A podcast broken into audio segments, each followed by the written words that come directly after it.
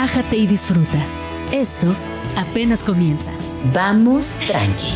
Con Gina Jaramillo en Radio Chilango.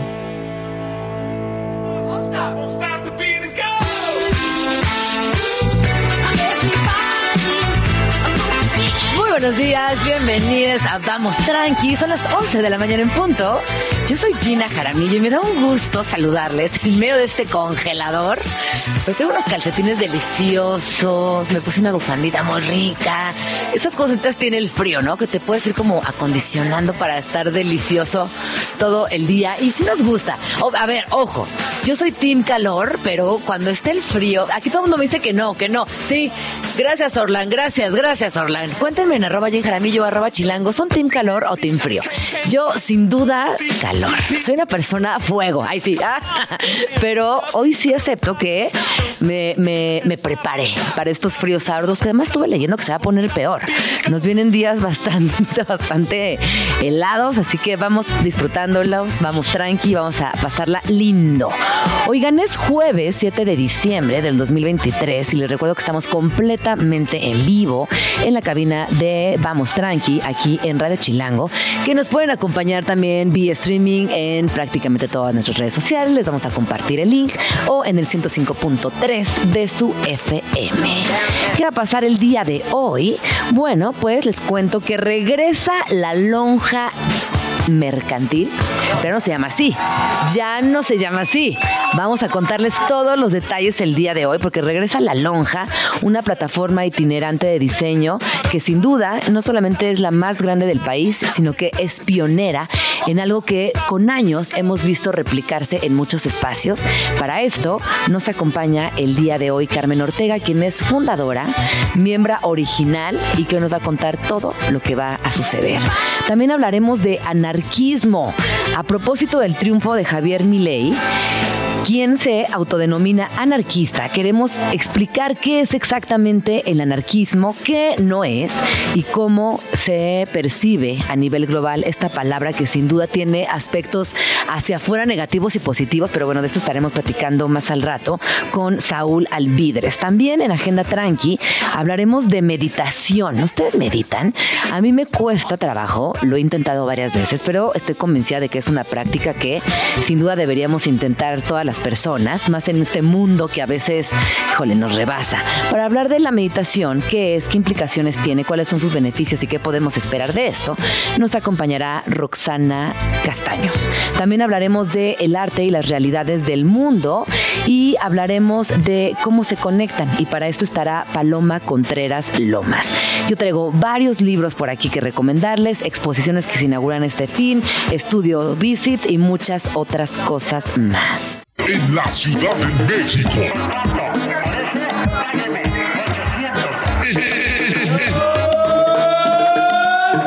Sonidos de la capital.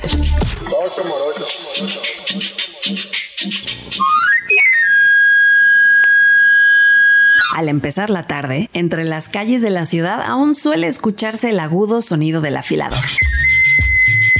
Ese silbido inconfundible es producido por un camarillo, una flauta de madera de origen medieval que basta como anuncio sobre su servicio para afilar cuchillos de casa y de comerciantes de toda la ciudad con la ayuda de su taller andante en forma de bicicleta. Se trata de un oficio proveniente de España en el siglo XVII que llegó aquí y nos regaló ese sonido que siempre formará parte de la música citadina.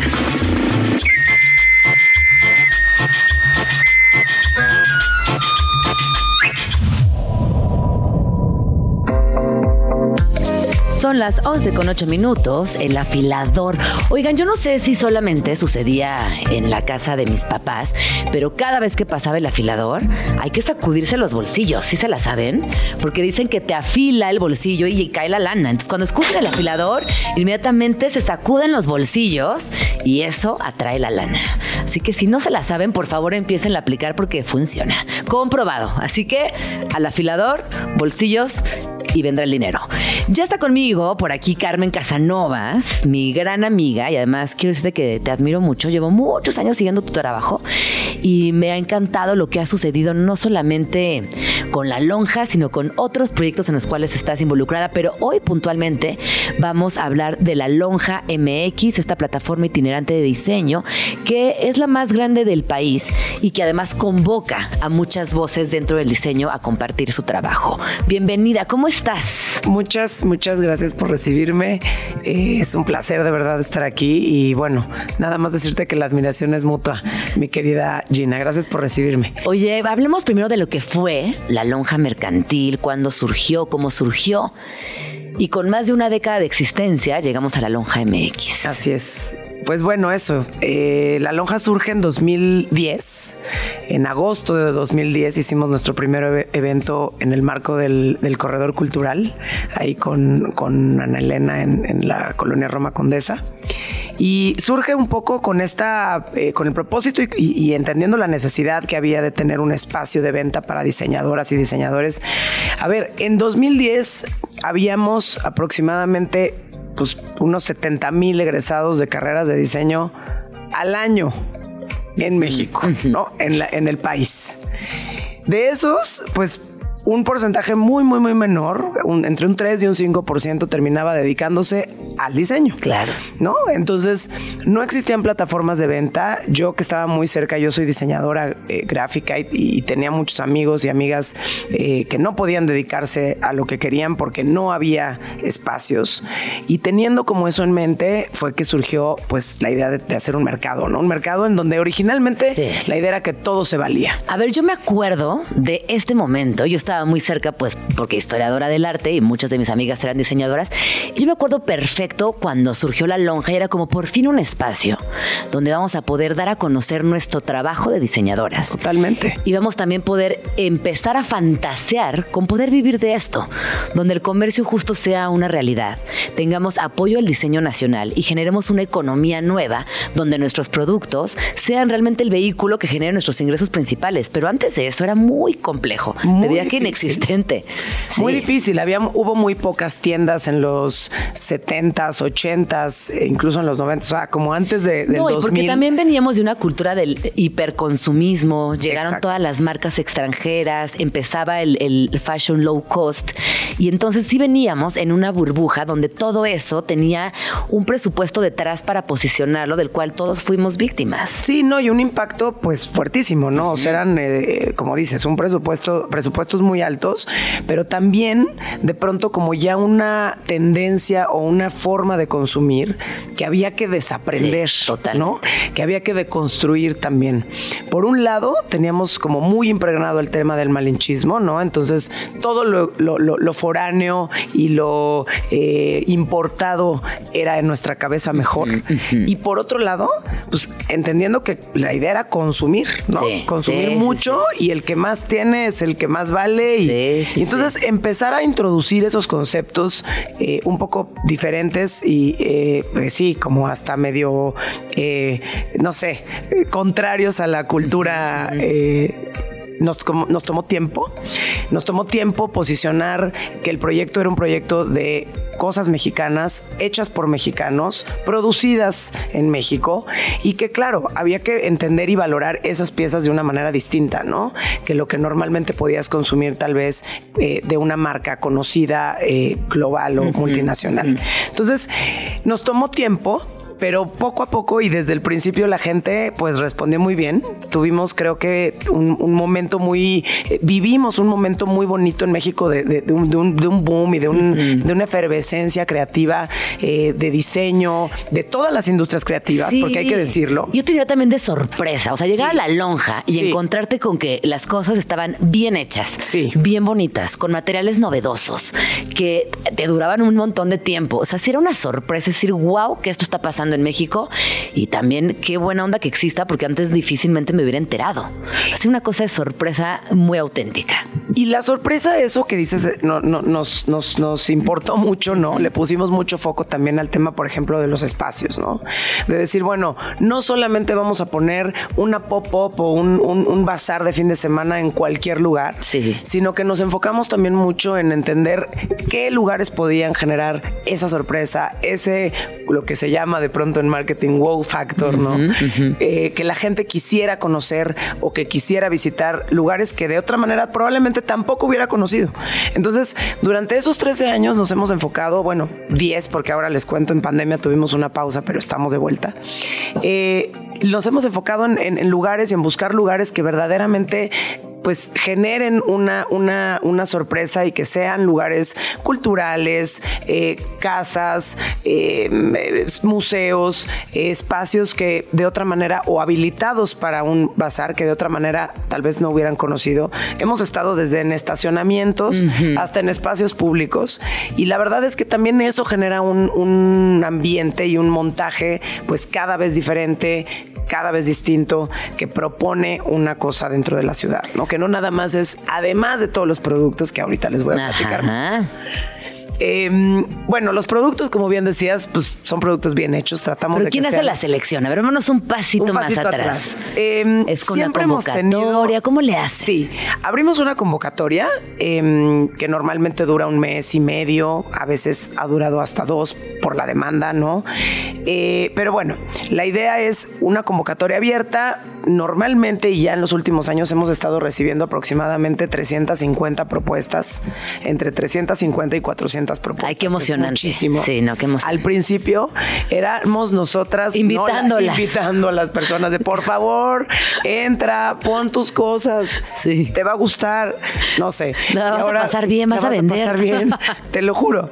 Y de repente, bueno, pues eso empezó a crecer. Ahora tenemos una, una, una audiencia muy grande y recibimos muchas propuestas.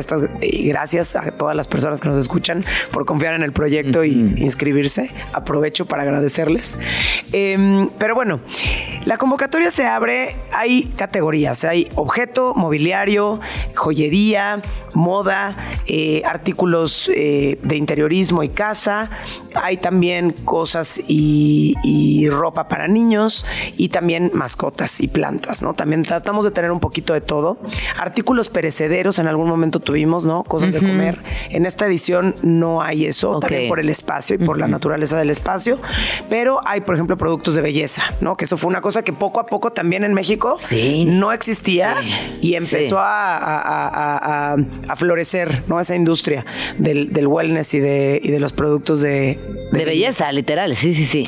entonces, bueno, una vez que te da la convocatoria, normalmente siempre eh, las, las fundadoras y participantes del proyecto eh, hacemos una, una preselección, pero también siempre invitamos a alguna diseñadora, diseñador, artista, eh, cineastas, arquitectas, arquitectos. Ha habido de todo tipo de, de consejeras y consejeres que nos ayudan a elegir o que también proponen marcas de repente, ¿no? Es decir, eh, oye, ¿sabes qué? Con- cuando nos ha, nos ha pasado con arquitectas, ¿no? De que, oye, yo conozco gente que hace temas de paisaje, no sabes las macetas. Ah, Ah, pues, Maravilloso. ajá. Vamos a meter las macetas. sí, sí, o, sí. ¿sabes qué? Tengo alguien que hace unos muebles increíbles solamente de jardín. Perfecto. Que, ¿no? Que, que, que aplique. sumen, claro. Entonces, la idea de, de sumar a estas otras voces es precisamente pues tener eso, ¿no? Como, como diversidad y que no nada más venga eh, de una curaduría personal, que por supuesto es importante y es y ha sido también parte del, del sello que tratamos de imprimir en el proyecto, pero siempre invitamos a, a- a otras voces a que también participen. ¿Qué dirías que tiene que tener un proyecto? Tres elementos o los que tú quieras enumerar que tiene que tener un proyecto para ser parte de la lonja. Pues mira, principalmente eh, yo diría que en lo primero que nos fijamos es en la calidad y en la propuesta, ¿no? Es como una cosa, una mezcla de esas dos cosas.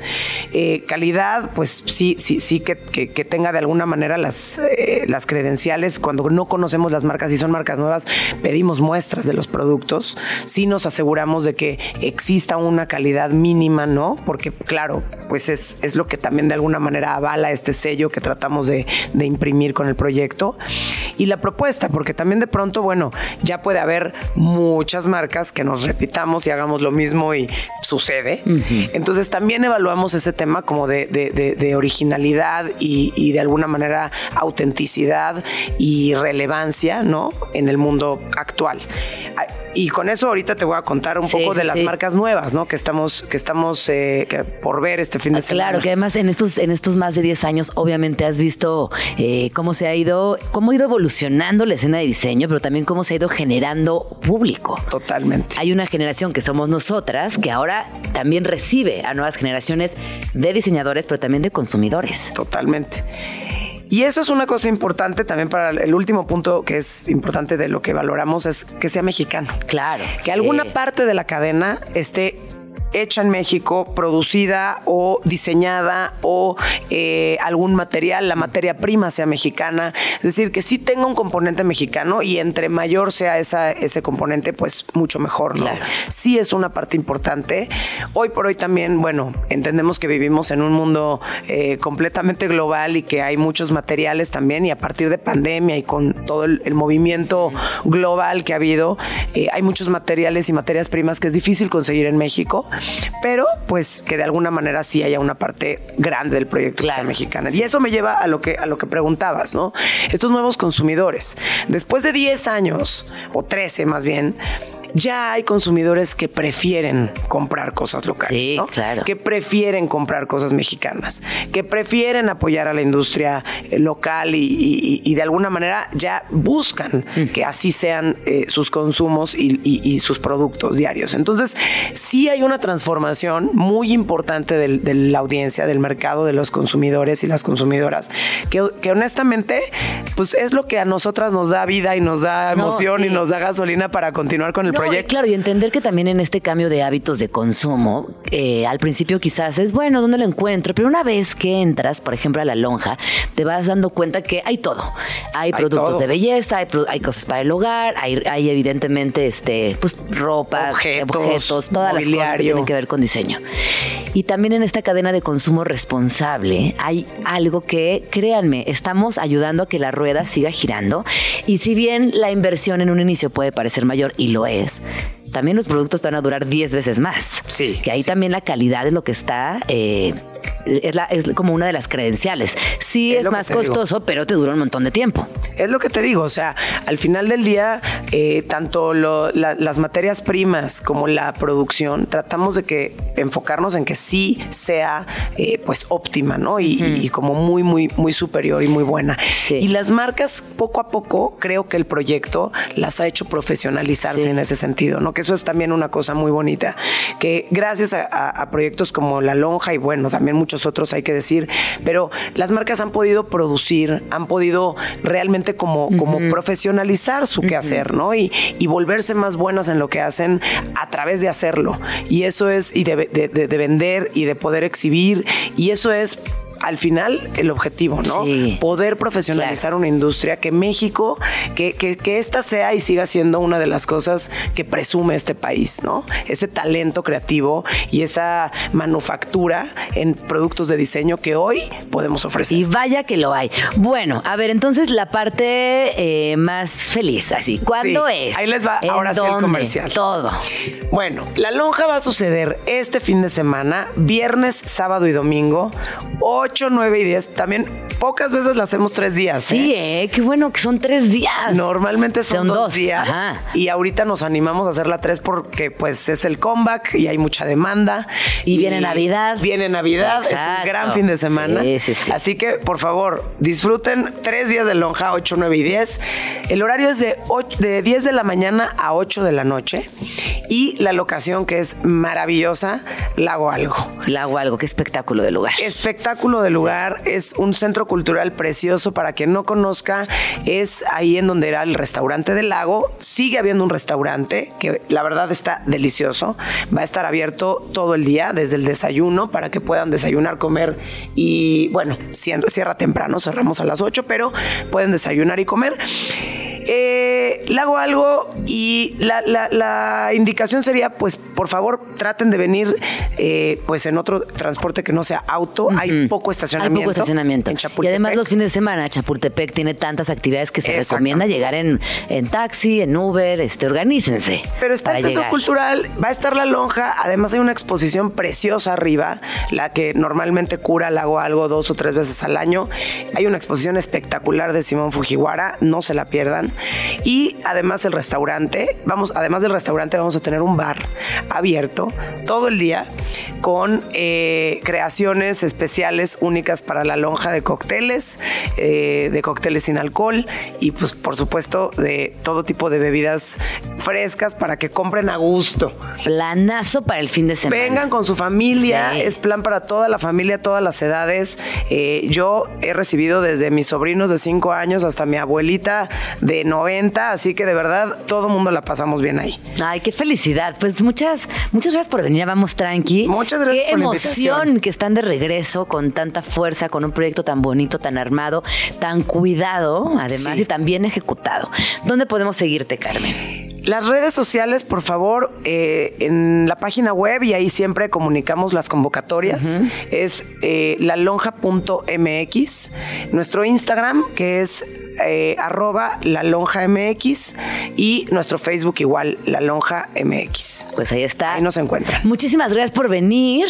Gracias. Nos vamos al corte y gracias por estar aquí. Carmen Casanova, diseñadora, productora, DJ y una, una mujer muy comprometida no solamente con la cultura de esta ciudad, sino en específico con el diseño. Así que muchas gracias. Qué placer tenerte por acá.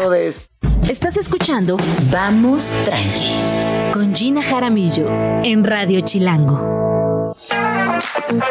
11 con 29 minutos, estamos aquí de regreso en Vamos Tranqui y les quiero compartir una exposición que se titula Mitocondria, inmersión en el linaje materno. Esta exposición eh, inaugura justo esta semana y una veintena de artistas abordarán su linaje materno y la relación con las mujeres que fueron sus, sus ancestras básicamente a partir de estudios de ADN mitocondrial. Sucederá en la Galería Espacio Alternativo en el Centro Nacional de las Artes. Es para el todo público, la entrada es libre y encontraremos obras de Adán Paredes, Rocío Cerón, que además es poeta buenísima, eh, Erzúa, Julián Bonecchi, Leonel Sagón, Minerva H. Trejo, Néstor Quiñones, Magenta, eh, Damián Flores, Andrea Fuentes, Alejandro Ortiz. Eh, también habrá una, una gran reflexión en torno a este tema que me parece que es vital porque cada vez toma eh, pues más conversaciones, está más presente.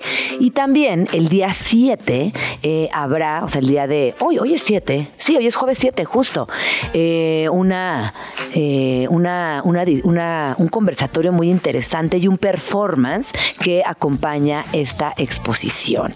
Así que si ustedes están cerca del CNA o les interesa puntualmente este tema, no se la pierdan. Les repito, inaugura el día de hoy en la Galería Espacio Alternativo Centro Nacional de las Artes a las 7 de la noche. Yo estaré por ahí y mi recomendación es que pongan mucha atención en la pieza de Andrea Fuentes, que Andrea Fuentes también eh, la recordarán porque pues, es una gran escritora, escritora y tiene un libro fundamental sobre temas de maternidad que se llama Mucha Madre. Y en Mucha Madre, además de encontrar ensayos de, varias escritoras como Andrea, digo, Andrea Fuentes obviamente, eh, Daniela Entre otras, van a encontrar unas ilustraciones más allá que alucinantes. Entonces, bueno, si algún día se encuentran con esta publicación que es de Almadía, no se la pierdan, un libro colectivo, un libro coral, que, eh, repito, hay ensayos de Gabriela Jauregui, Clarisa Moura, Andrea Fuentes, Abril Castro, Violeta Celis, y que también eh, tiene que ver con eh, pues esta reflexión constante de nuestra propia maternidad, pero de lo que pasó con nuestras mamás, de quién fue nuestra abuela, de qué sucederá con mi hija, esto que, que nos acompaña desde la filosofía, desde el arte, desde reflexiones muy profundas y que tiene que ver con la maternidad. Entonces, bueno, les dejo el libro Mucha Madre, pero también esta exposición que inaugura el día de hoy en el CNA titulada Mitocondria. Y la verdad es que ambos proyectos obviamente van desde lo colectivo porque creo que es la única forma de eh, identificarnos, referenciarnos y de alguna manera tratar de descifrar nuestra propia historia. Fauna chilanga. Animales de la capital. Ay, los ajolotes. Todos tiernitos y bonitos. Pero sí, en peligro de extinción. Esta especie de salamandra es conocida científicamente como Ambistoma mexicano. Es endémica de la Ciudad de México y muy famosa por su capacidad única de regeneración y su peculiar apariencia. Los ajolotes son originarios de los pueblos de agua dulce del Valle de México, específicamente de Xochimilco, aunque la contaminación ha amenazado su hábitat, por lo que los científicos de la zona se han visto obligados a buscar alternativas de reproducción en cautiverio y conservación. Quizá una de las características más famosas de este anfibio es su capacidad de regenerar sus órganos, extremidades y hasta la médula espinal.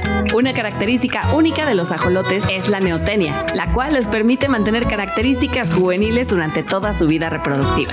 A diferencia de otras salamandras, los ajolotes no experimentan una metamorfosis completa, siempre se quedan chiquitos, aunque llegan a vivir hasta 15 años.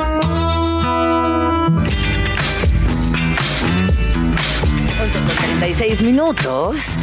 Y está conmigo Saúl Alvidres Ruiz, activista y documentalista, además colaborador de Vamos Tranqui, quien se había ausentado porque estuvo viajando, trabajando mucho, finalizando un proyectazo que si quiere nos va a comentar y si no quiere lo guardamos para la sorpresa. Pero eh, ustedes saben que aquí en Vamos Tranqui nos encanta explicarles temas de todo lo que sucede en el mundo, que a veces eh, entre palabra y palabra nos perdemos en la terminología y que justo a veces en esa pérdida, como en esa terminología, no terminamos de entender, como que se nos pierden los conceptos. La vez pasada hablamos de muchas cosas y anarquía quedó pendiente. Dijimos, no, es que para hablar de este tema sí necesitamos un bloque completo. ¿Cómo estás, Saúl? Cierto, pues hola, hola, muy bien, otra vez muy contento de regresar. Sí, como dices, andábamos trabajando justo en Uruguay, este, terminando ahí de filmar algunas cosas con Pepe Mujica y Roger Waters para tener listo el documental, espero yo, a finales del próximo año, o sea, todavía nos queda un rato. Eh, pero sí, anduvimos por allá y corre y corre, entonces por eso pues tuvimos que, que ausentarnos. No, pues así yo también me ausentaba, no, pues imagínate, wow, ¿no? Y, lo dices con una, con una naturalidad que yo sé que, bueno, pues llevas inmerso en este proyecto mucho tiempo, se han convertido en personajes muy cercanos a ti, pero pues siguen siendo dos íconos de, nuestra, de nuestro momento cultural e histórico. Sí, la verdad que ha sido bien interesante y no te creas todavía cada vez que me los topo. De pantalla. Sí, sí, sí, impone todavía, pero, pero bueno, ya, ya fluye diferente. Oye, pues en un, estamos a un año de ver el documental. Sí, yo creo que terminamos de filmar como por abril eh, del próximo año y luego pues postproducir y, y terminarlo, espero ya para estas fechas. Y los traes, ¿no? ¿Eh? sí, pues a ver si se dejan, sin duda. Sí, por favor. Oye, los tendremos aquí en exclusiva en tu programa de radio. Ay, sí. Oye. Pues veamos cómo lo organizamos. A ver, entremos al tema que la vez pasada quedó pendiente y me parece que es fundamental revisarlo, justo porque ahora escuchamos de nuevo el, el término anarquía, anarquismo por muchos espacios políticos, pero también sociales. Entonces, empecemos por lo más básico. Eh, ¿Qué piensas de la anarquía o, qué, se piensa de la anarquía en este momento histórico? Pues mira, eh, yo comenzaría diciéndote, bueno, diciéndole a todos los quienes nos escuchan, que yo entendí el concepto de democracia gracias a entender el concepto de anarquía, porque nosotros en general pensamos que vivimos en democracia, pero la realidad es, y, entiéndase la democracia según los propios griegos, eh, que es el gobierno del pueblo para el pueblo y por el pueblo. Es decir, eh, es, es posesión, es, es derecho del pueblo, ese, ese sistema es para beneficiar al pueblo y para, y para satisfacer sus necesidades colectivas y es el pueblo quien lo debe de ejecutar como sistema. Eso no pasa de ninguna manera. hoy, por, hoy por hoy nos dicen que democracia es votar cada seis años quién decide todo lo demás. Y eso como tal es muy estúpido porque decidir quién decide y aparte cada seis años, eh, pues de ninguna manera te pone en una situación de poder. Es simplemente delegar de la manera más burda y yo diría estúpida eh, la idea de que eres tú el mandante constitucional cuando en realidad no. Y eso lo que se llama es democracia representativa. En términos de, de o digamos, el argumento para diluir la democracia como lo concebían los griegos, que era una participación directa y permanente de todos los miembros de una sociedad, cuando eh, entendamos que Atenas, eh, en la Grecia clásica, era una, una sociedad de 200 mil personas apenas.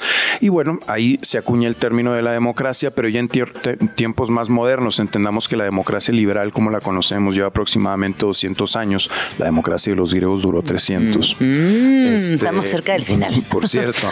Eh, eh, pero esta, esto, como digo, esto, eh, democracia liberal o representativa no tiene nada que ver, porque con el argumento de que ahora las sociedades son muy voluminosas, hay muchísima gente, pues se argumenta que a, que a nivel de comunicación no se puede, no se puede lograr que la gente permanentemente esté participando en sociedades muy grandes. No, porque más de que somos sociedades muy grandes, somos sociedades incapaces de comunicarnos bien. Esa también es uno de los grandes problemas posmodernos. Y tiene mucho que ver con la forma en la que organizamos el poder precisamente. Y entonces la democracia representativa se establece eh, o se justifica en términos de que como no podemos todos decidir todo, lo cual eso pondría entre comillas, eh, pues entonces vamos a poner a que alguien decida por nosotros. Y eso se ha diluido hasta lo que decía al principio. Hoy nos dicen que democracia es decidir cada seis años quién decide todo lo demás, y lo cual es absurdo. Entonces aquí el mensaje sería, no, no, no es cierto, no vivimos en democracia, esto es una completa farsa y, vale la pena entenderlo y sobre todo cada vez que, que, nos digan o alguien asume que, que vivimos en un sistema así, decir, perdóname, pero no es cierto. Y respecto a la anarquía, tú decías, yo, yo, yo eh, entendí la anarquía a partir de la democracia. Precisamente, mira, a diferencia del capitalismo, por ejemplo, o el socialismo, el anarquismo no es, no es como tal un sistema económico, un sistema establecido, en realidad es una corriente de pensamiento, es una forma de pensar y que fundamentalmente se, se, se distingue en que en la forma en la que asimila el poder y la autoridad. Un anarquista es alguien que, que no le atribuye legitimidad al poder establecido simplemente porque existe. Es decir, cuestiona. siempre cuestiona la legitimidad del poder. Del poder dentro, puede ser el poder que se ejerce en un patriarcado dentro de una familia o el poder que se ejerce desde el gobierno, desde el Estado a toda una sociedad. Entonces un anarquista siempre cuestiona la legitimidad de, de una institución de poder. Y si esa institución no tiene la capacidad de justificar la legitimidad del poder que ostenta, esa institución o ese poder establecido debe desmantelarse y reconstruirse desde abajo. ¿Por qué la anarquía? ¿O por qué, eh, bueno, es bastante obvio por qué, pero igual tú respóndelo. Eh, ¿Por qué el sistema, los medios de comunicación, incluso ciertas conversaciones, insisten en desmeritar la anarquía? Eh, es de hecho algo muy interesante. En general la gente cuando escucha anarquía por mala información y por y precisamente por intención desde el poder, desde la izquierda y a la derecha, de, manchar el concepto, cuando uno habla de anarquía piensa que es gente aventando bombas molotov o que es un desorden absoluto y violento, eh, cuando en realidad es todo lo contrario. Hay anarquistas que no son capaces ni, de matar una mosca. Eh, eh, en general, la anarquía, sobre todo el, ideal clásico y más antiguo, era generar un gobierno sin Estado. Es decir, que la gente de manera horizontal pudiera participar de las decisiones para organizar su sociedad y de esa manera no crear élites. ¿Por qué? Está tan manchado el concepto y tan tergiversado el concepto de la anarquía? Porque el único punto en común que tienen la izquierda política y la derecha es precisamente acabar con los anarquistas. ¿Por qué? La derecha, los gobiernos de derecha tienden a generar élites corporativas, empresariales, mientras que la izquierda, lo que hemos visto sobre todo en el siglo pasado y en este también, tiende a generar élites burocráticas. Entonces, por un lado, la derecha tienes élites corporativas, empresariales y en otro lado, la izquierda tradicional eh, el electoral genera eh, élites burocráticas. Entonces, el único momento en el que estas dos élites, que parecen antitéticas, pero no lo son, porque ambas son élites, el único momento en el que están de acuerdo es hay que acabar con estos tipos, con los anarquistas, porque ellos están planteando precisamente una sociedad sin élites, una sociedad, digamos, mucho más horizontal, partiendo eh, a partir de la participación permanente de la gente en la toma de decisiones. Ahora, vale la pena explicar que no es, no es posible ni deseable operativamente pensar que a partir de mañana se acaba el Estado y, y mañana todos decidimos todo, porque si se acaba el Estado, ¿quién va a hacer el montón de cosas que el Estado hace? El punto es que el proceso hacia la anarquía, creo yo, y ahí es donde digo que entendí la democracia, debe ser eh, una transición progresiva del traspaso de poder de decisión hacia los ciudadanos. Es decir, es de poco a poco, no a partir de mañana todo mundo decide todo. Pero lo importante es centrar el paradigma de que los políticos que tenemos enfrente, su, su pensamiento único es hay que gobernar a la gente. Yo, a mí lo que me gustaría escuchar es, es, políticos con un paradigma distinto, que en lugar de querer gobernar a la gente, quisieran que la gente se gobierne a sí misma como adultos, porque nos tratan como niños. Como adultos funcionales. Hay una infantilización de los pueblos desde, desde las eh, esferas políticas que es preocupante. Sin duda, a mí me parece que nuestras sociedades están llenas de, mayores de edad, pero no de adultos, porque todos entendemos que ser adultos es participar y tener la potestad sobre tus decisiones y la responsabilidad de los éxitos y fracasos de tus decisiones. Pero el punto es que si solo nos dejan decidir, nos dicen que somos adultos, insisto, solo somos mayores de edad, pero si solo nos dejan de decidir cada seis años quién decide todo lo demás, pues yo creo que, ah, que como adolescentes nos están tratando como niños, me explico. Y aquí el punto es asumir que yo, por, yo, por ejemplo, yo entiendo que yo no necesito que me representen. Claro. Yo tengo un cerebro propio, estoy informado y, probablemente no, no, sea capaz de tomar las mejores decisiones, pero es como un músculo, solo en tanto que lo ejercitas, eh, crece y se desarrolla. La politización es precisamente la participación permanente de la gente en la toma de decisiones y es precisamente a través de ese ejercicio que nosotros podremos, eh, podremos ir limando y afinando nuestra capacidad política, porque hay dos críticas principales al, anarquismo o digamos a la transición hacia la democracia participativa. Eh, y es una, que la gente es apática y que no le interesa participar, y dos, que la gente es estúpida y que más vale que no participen. Eh, yo creo que no es cierto. No, pues claro que no. Pero, pero, es, una cultura muy, es, un, es un pensamiento muy no, establecido. Pero me gustaría eh, conectarlo con tu última reflexión respecto a las infancias y cómo también desde nuestro adultocentrismo en cualquier comunidad las hemos tratado, visto y, e invisibilizado y así nos tratan. Y y a los ancianos también. Claro, sí, y a los ancianos también. Sí, total. Que a final de cuentas, o sea, las infancias son lo que vienen y es el futuro. Y, y, la gente mayor es todo el cúmulo de, información y conocimiento que necesitamos para ese futuro. Pero justo dices, hay un adultocentrismo, por cierto, no he escuchado el término. Y que evidentemente tanto las infancias como las vejeces son el presente. Correcto. Entonces es ahí como un, truco también social que es muy, pues que acomoda bien, que, que nos viene bien para muchísimas facultades de tomas de decisiones y de control.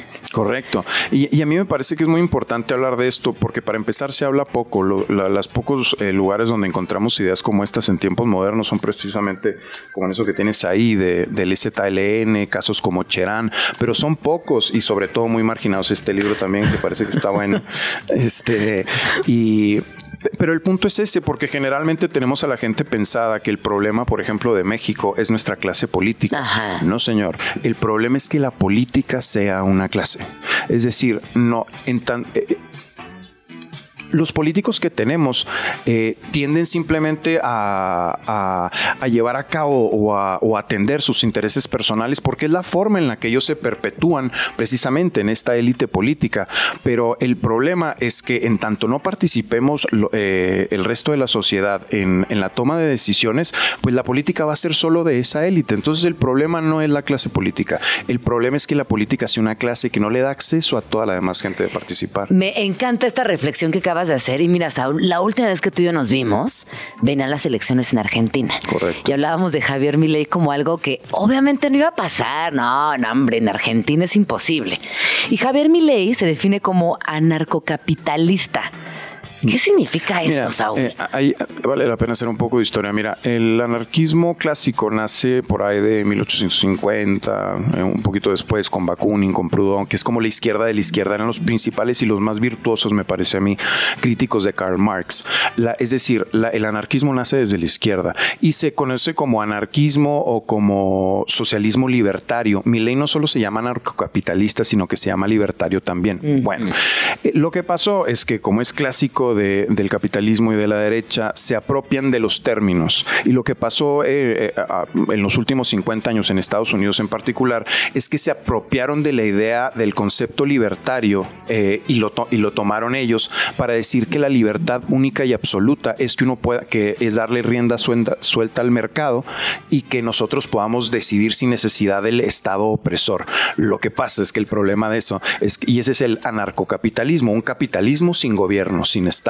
Eh, obviamente el anarquismo desde la izquierda no plantea eso. No, por supuesto, plantea que, es, que lo que esté por encima y rija la sociedad sea la participación permanente de la gente, pero no sobre las lógicas o el esquema del mercado, porque lo que plantea el narcocapitalista básicamente es hagamos esto si tienes dinero bien y si no, te fregaste. Me explico, eso es lo que haría el anarcocapitalismo, porque si tú dejas el mercado a rienda suelta, pues ¿qué va a pasar? Se llama capitalismo. ¿Quiénes van a mandar? Los que tengan el capital. Capitalistas, claro, los que tengan la lana. Los ricos. Los ricos, como, como Que ya de por sí sucede, porque el Estado no necesariamente es ese, eh, desafortunadamente no siempre sirve como ese, como ese contrapeso, pero es el único que nos queda. Oye, y en la actualidad, donde repito que, que la anarquía es un término que, que, afortunadamente está presente, vigente, al menos en los discursos, eh, en países, en colectivas, desde el arte, desde la literatura. El feminismo. El feminismo, por, supuesto. ¿Tú, ¿Tú, qué dirías al resto, como hoy por hoy, en, en dónde está? Eh, yo creo que ahorita está, está, está en un punto marginal, pero yo tiendo a pensar que con el resurgimiento del fascismo, porque nosotros estamos viendo más o menos una configuración nada más que 100 años después de lo que sucedió poco antes de la gestación de la Segunda Guerra Mundial. Eh, y, estamos viendo dentro de esos elementos el resurgimiento del fascismo. Todo empezó un poco más, o neofascismo, si quieres tú. Vimos a Trump, vimos a Bolsonaro, vimos etcétera, etcétera, etcétera. Ahorita estamos con mi ley en Argentina. Y esa es la derecha de la derecha. Es decir, es la derecha más, más, más radical recalcitrante, y recalcitrante sin duda. Ahora yo creo, restándole el elemento recalcitrante, creo yo que la izquierda de la izquierda es la que enarbola los, los valores de una democracia real y las claves para poder combatir la circunstancia que se está gestando en, esta, en, eh, estos momentos y que seguramente nos dará él, nos dará pie a la próxima década, que se, se plantea como una década tremendamente peligrosa, no solo por la inminencia de una catástrofe ecológica, eh, que vamos derecho y sin frenar justo ese problema, sin hacer nada. Ahí es donde te das cuenta que los líderes políticos y económicos del mundo no están a la altura de los retos del siglo XXI. Y por otro lado, nos están aventando también directo a una guerra, a una guerra nuclear. Por, por ambos lados, por lo ecológico, por lo nuclear, hay catástrofes que pueden acabar con la civilización. Y, hoy, por ejemplo, con el tema de Ucrania, con el tema de Gaza, con lo que está sucediendo incluso en África, eh, estamos mucho más cerca de, una guerra nuclear que en el punto más álgido que, de aquello que se llamó la famosa eh, eh, el conflicto de los misiles en 1976, cuando Rusia manda, manda misiles a, Cuba en el contexto de la Guerra Fría. Ahí se pensaba que era el momento más en que más cerca estuvimos de que hubiera una confrontación nuclear entre las grandes potencias. Bueno, hoy los expertos dicen que estamos mucho más cerca que en 1976. ¿En qué momento, no? Pareciera que no hemos aprendido nada de la historia y que seguimos dejando en manos de tan poca gente el destino de la humanidad completa es muy triste. A mí me da esa mentalidad de, no ser adulto, de, no tomar las cosas, no tomar las decisiones y tampoco organizarnos. Aún lo que decíamos, no tenemos la capacidad de comunicarnos. Sin duda y tiene mucho que ver con la lógica capitalista que, que, como es individualista y competitiva tiende a separarnos, tiende a atomizarnos, porque evidentemente, aunque estemos todos juntos en bola, mientras estemos separados en términos de que no estamos organizados, pues somos completamente controlables. Es demasiado triste, a mí me, me preocupa y y, ojalá que tengamos poco, o sea, que tengamos, no sé, como que haya algo que posibilite un cambio significativo, pero no es mañana, como estás diciendo, 10 años. Sin duda, eh, y es complejo. Creo yo que un cambio significativo, de hecho diría yo, la única posibilidad de cambio es precisamente retomar estas antiguas, eh, antiguas ideas de izquierda. Creo que tienen que ser ahora más vigentes que nunca, porque es el único lugar donde yo encuentro claves para, para evitar este inminente colapso civilizatorio. Si vamos por la vía de la democracia representativa, es decir, que muy pocos representan a todos los demás, no, no estamos atendiendo el problema de raíz. Y hoy, como tenemos problemas radicales, tenemos que atender a soluciones radicales. Pues ahí está, soluciones radicales. Esto sería un buen tema para, para la próxima. Para la próxima, adelante. Nos quedamos con estas soluciones radicales, porque también, y, y, viables, ¿no? Porque podemos pensar en unas radicales que dificilísima, o sea, que son muy difíciles que sucedan, pero pensemos cuáles sí son viables. Y, y, y no sé cómo andamos de tiempo, pero si quieres te comento las, las dos principales críticas que hay a, a, al pensamiento anarquista que establecido en, en, en terminología más moderna y concreta podríamos hablar de democracia participativa. La democracia participativa se refiere a estar haciendo referéndums, plebiscitos, que permanentemente la gente, esté decidiendo más allá de, de a qué candidato voy a votar cada seis años, ¿no? Y la crítica principal, te decía, era, uno, que la gente no le interesa participar y dos, que la gente es tonta y que mejor no participe. Yo no creo eso. Creo que, que si yo, por ejemplo, mañana te invito a un partido de fútbol y cuando entras y empieza el partido te digo, espérate, tú solo te puedes mover en este metro cuadrado y solo puedes tocar la pelota una vez. Cuando se acabe el partido y te, y te diga, oye, te invito a jugar fútbol el próximo sábado, difícilmente no, vas hombre, a venir. No regreso. Y si alguien te pregunta que si jugaste fútbol, pues la realidad es que no, no jugaste fútbol. Entonces no es apatía. Lo que pasa es que la, la, el, la incidencia en la participación que nos dan entrada es mínima, es, es ridículo, es casi peor que simbólico. Entonces, pues claro que no hay, como no hay, no ves una consecuencia de tu participación, no le atribuyes importancia, por, precisamente por eso, pues por eso la gente no quiere participar, no es que la apatía Claro, sea natural. sí. Y lo otro, dicen que, que, que, que la gente es estúpida, que la gente no, no sabe eh, y que mejor que no participe porque va a decir puras tonterías. Bueno, pues eh, de- decíamos, es como un músculo, en tanto no se ejercite, Sí. no se No, desarrolla. Es cuestión de politización, que por cierto, la politización me parece incluso más importante que la educación en general. Lo más importante para sobrevivir el siglo XXI es que la gente se politice y eso se hace participando.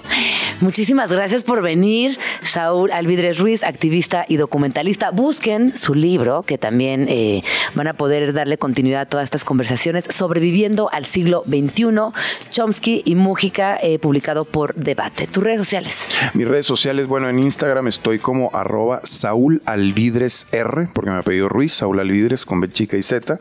Y en Twitter estoy como Users Revolution, Users Revolution, porque lo que planteo es la revolución de los usuarios, que, que se trata de que los usuarios gobiernen el sistema sin necesidad de administradores. Me encanta. Escríbenos en Twitter o Twitter o X o X o como le quieras llamar. Arroba Jim Jaramillo y arroba chilango.com. Uso el hashtag Vamos Tranqui. 12 con dos minutos, vamos a entrar a un tema, que es importante, sobre todo cuando estamos en un mundo como en el que estamos, donde la violencia, la velocidad, la saturación de información y de mala información y de fake news y también eh, a veces los recursos urbanos no son suficientes para estar en paz, esa es la realidad. Vivimos en, una, una sociedad que es muy exigente y así como nos exige la sociedad, creo que también nosotros debemos exi- exigirnos momentos de paz, momentos de tranquilidad, momentos de entrar en contacto con nuestra mente, con nuestro cuerpo y descomprimir también desde ahí. Me acompaña aquí en la, que, en la cabina Roxana Castaños. Ella es guía espiritual, cuenta con 19 años impartiendo cursos, talleres, conferencias, retiros, ceremonias y meditaciones y además ha estudiado a profundidad y de manera ininterrumpida distintas doctrinas y filosofías espirituales como el toltequismo, budismo, cábala y otras más, entre ellas la metafísica. Bienvenida, Rox, ¿cómo estás? Muy bien, Ginita, qué gusto estar aquí por fin. Qué paz verte. El literal, literal. Nuestra tan platicada plática. Bueno, yo te veo diario en las meditaciones, o bueno, casi diario. Esta semana que he estado llegando mucho más temprano a la estación, ¿no? Pero yo casi todas las mañanas eh, muy bien. medito ahí Eso me da contigo. mucho gusto. Sí, Me encanta. A ver, empecemos por el, hagamos un ABC de la meditación, si te parece bien, para que eh, quienes nos están escuchando, pues sepan de qué hablamos cuando hablamos de meditación. Y me gustaría empezar por lo más, más, más básico. ¿Qué es la meditación? Ay, bueno, esa pareciera una pregunta que todo el mundo dice, bueno, ya sé qué es la meditación, pero la verdad es que todavía siento que ya no en pañales, pero ahí vamos poco a poco entendiendo. Ahora hay demasiada moda. Y eso hace que de todas maneras no entendamos lo que es. ¿Me explico? Porque hay mucha confusión, porque hay mucha, hay mucha meditación por encimita, hay mucho, hay mucho tema que, que está por ahí volando que a mí me tiene un poquito inquieta, siendo esta mi pasión, como que de repente digo, espérense, espérense, no, por ahí no. Y justamente me encanta que me lo preguntes porque la meditación, eh, para mí, para mí, Roxana, yo la definiría como el entrenamiento de nuestra mente. La meditación tal cual, es el entrenamiento de tu mente. ¿Pero para qué? ¿Qué quiere decir esto?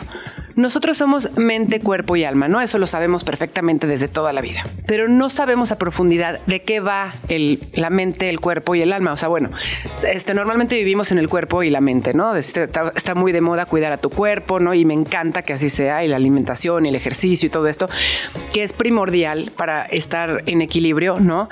Y luego está eh, la mente, y la mente todos pensamos que la tenemos que nutrir con, pues sí, con, con estudios, ¿no? Con lecturas, con programas, con todo esto, ahorita que están muy de moda los podcasts, que bueno, claro, hay que nutrir nuestra mente con información, pero eh, en realidad no conocemos la naturaleza de nuestra mente y de ahí va la mayoría del sufrimiento humano, ¿no?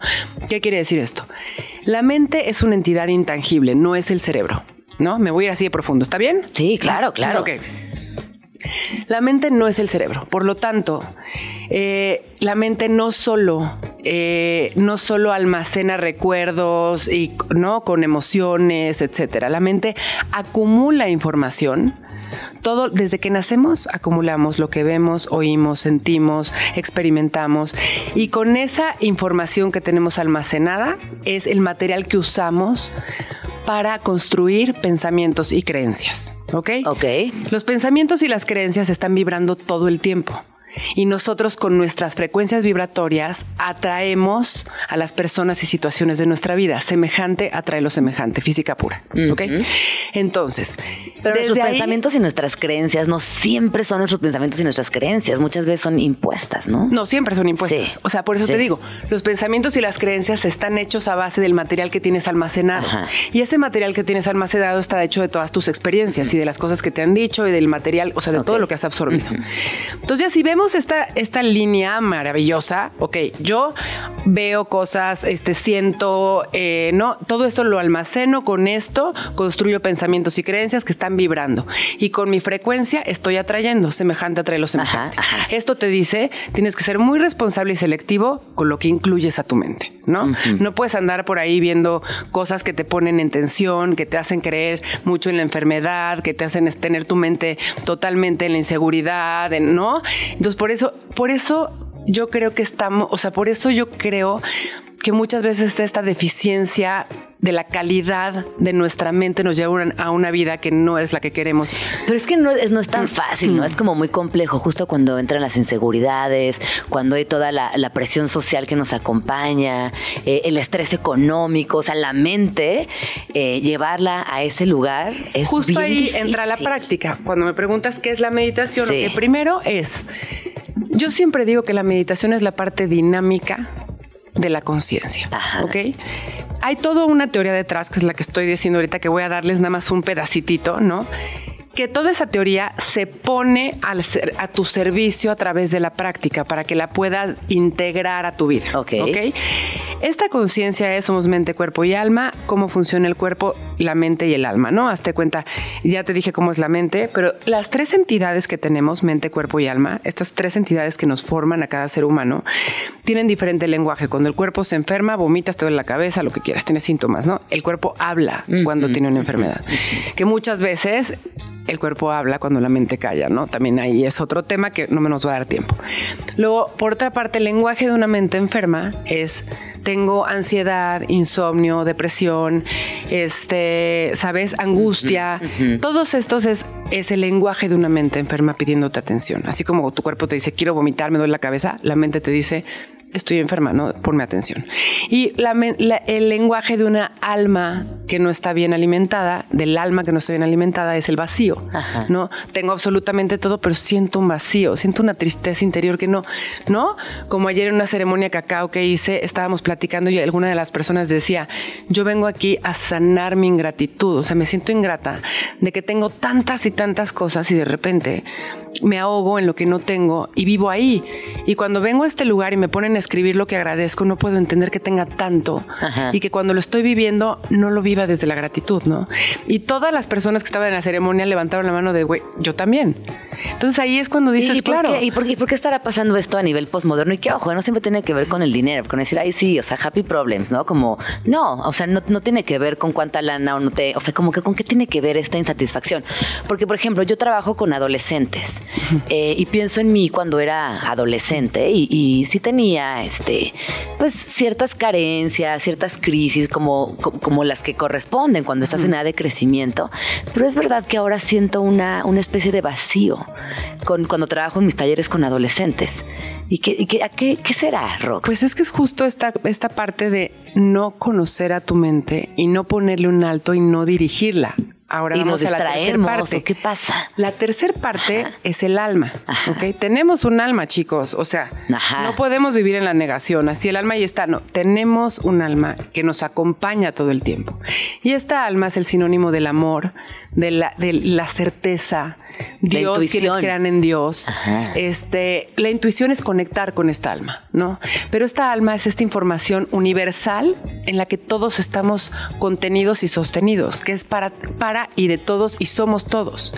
Entonces, cuando nosotros conectamos con el alma, es como si a mí me preguntas, ay Rox, ¿cómo saber si está hablando mi mente o si estoy conectado con mi conciencia? Alma y conciencia es lo mismo también. Entonces, de repente dices, pues claro, tu mente va a ser siempre que estés conectado al miedo, a la duda, a las necesidades. Tu mente. Sí, esto es Ajá, mente. A ver, sí. escuchen porque esto es así basiquísimo. Ajá. Cuando estás conectado con tu mente, lo que quiere decir todo lo que proviene de la mente es ilusorio, no es real. Son todas tus percepciones, todo el material que has tenido toda tu vida, no es real, ¿ok? Es cuando tengo miedo, cuando tengo duda, cuando estoy en el pasado o el futuro, eso baja tu frecuencia, porque el pasado, por más que sea que estés acordado de un momento No, hermoso, pues ya. añoras y eso Sí. baja tu frecuencia porque ya no está. O malo, ¿eh? También. O el- tam- ajá, por eso, la- el pasado siempre sí. es, por eso en el mejor de los casos del pasado es la añoranza y también baja tu frecuencia, ¿no? Entonces el pasado y el futuro es mente. Este, el placer inmediato, ¿qué quiere decir? La zona de confort. Placer inmediato no es placer. Placer inmediato es eh, aquí me siento, ya sé cómo se come, A aquí me quedo, sí. no estoy a gusto. Entonces, placer inmediato, tratar de resolver necesidades del ego. ¿Qué quiere decir esto? ¿Qué quiero que piensen de mí? El miedo al rechazo, la necesidad de reconocimiento, ¿no? Cuando estás en todas estas que te estoy diciendo, es mente, ¿no? Eh, la necesidad de tener la razón, el- no, todo esto es mente, mente, mente, ¿sí? Y de ahí cómo te comunicas con la conciencia o el alma a través de la certeza. Esos aha moments que tienes que de repente dices, ya sé, esto lo tengo que hacer. Lo sientes, sientes la certeza y en segundos entra tu mente por la puerta de atrás y te dice, no, no, no, eso no, ¿sabes? O sea, de repente te, te levantas, ¿no? Te despiertas. Llego al gimnasio, ya, hoy empiezo, ya me de- desperté, ya me estoy parando y entra tu mente y te dice, ay, te mereces, o sea, te mereces un ratito de cama más. ¿Me explico?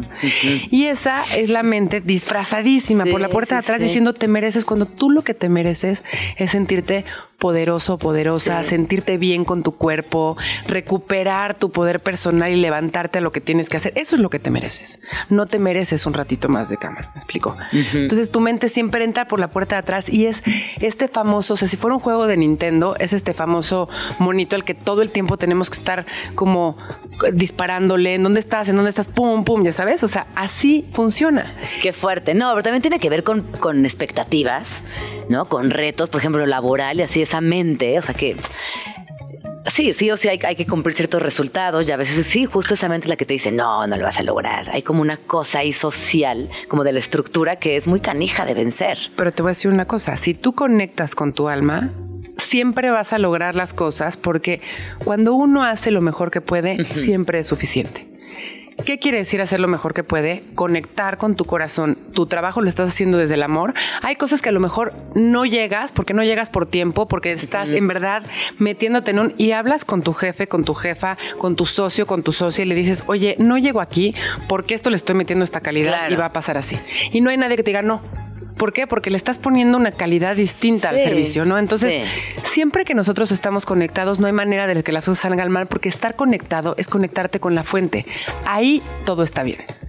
Entonces, ¿qué es la meditación? A tu pregunta, es el entrenamiento de la mente, es el conocimiento de la naturaleza de tu mente y aprender a observarla como espectador. Es decir, yo no soy mi mente. O sea, a mí esto que estoy pensando y, y estar viendo que me aprueben y estar saliéndome Sí, de mi sí. corazón para empezar a, a, en verdad a caminar las expectativas de los demás, todo eso es salir, o sea, es, yo creo que soy mi mente, ¿no? Y de repente es darte cuenta de que no, yo observo mi mente como espectador y la dirijo. Mi mente es mi mayor herramienta, mi herramienta. Entonces me salgo, lo observo como espectador y la dirijo. Y para esto, evidentemente, necesito un, este, un entrenamiento. ¿Por qué? Porque todos los días me levanto a caminar y el día que me digan a partir de hoy vas a gatear, pues cuando todos se volteen me voy a levantar a caminar. Claro. Porque te- no, Sí, tengo ya sí. una inercia, llevo una inercia, sí, ¿no? Entonces justamente eso nos pasa a todos que ya llevamos tanto tiempo acostumbrando a nuestra a creer que somos nuestra mente, a irnos como hilo de media, a, a cumplir las expectativas de los otros, a creernos el deber ser, a creer esta parte de no tengo que hacer, tengo que ser, que- o sea, y sobre todo a vivir a través o a vivir buscando deseos y no anhelos. ¿Qué quiere decir? Busco deseos completamente eh, físicos, completamente exteriores, son deseos que provienen del ego y no anhelos que provienen del corazón, que es cómo me quiero sentir, este, qué es lo, cómo, quiero vibrar, ¿no? Entonces ahí estarías cumpliendo un anhelo, no los deseos que vienen de la mente, que además te llevan a un continuo sufrimiento porque no los tienes y porque cuando los alcanzas no quieres que se te vayan y porque entonces estás ligado al apego y a la aversión en, este sentido de la vida en un nivel mucho más superficial. Oye, si queremos entrar a la meditación, porque tú dices ahorita es que hay una moda que me preocupa, bueno, que, que, que que me llama la atención. Primero cuéntanos como un poquito cuál es esa moda que, que, tú sugieres sobre la meditación y cómo podemos entrarle de una manera tranquila, de una manera segura, de una manera, eh, no sé cómo se le entra a la meditación. Como yo llegué a ti, por ejemplo, y porque también eh, yo veía que mis amistades que estaban haciendo, por ejemplo, meditaciones guiadas, estaban teniendo cambios evidentes en su día a día para bien. Ya, eso está, está bueno. Claro. Mira, en primera la meditación es un tema que hay que, so- hay que tomarse en serio, pero con el corazón abierto y ligerito. O sea, no por ser en serio no va a ser ligerito, ¿sabes? O sea, el- o sea, yo sé que parecen como una dualidad, pero no lo es.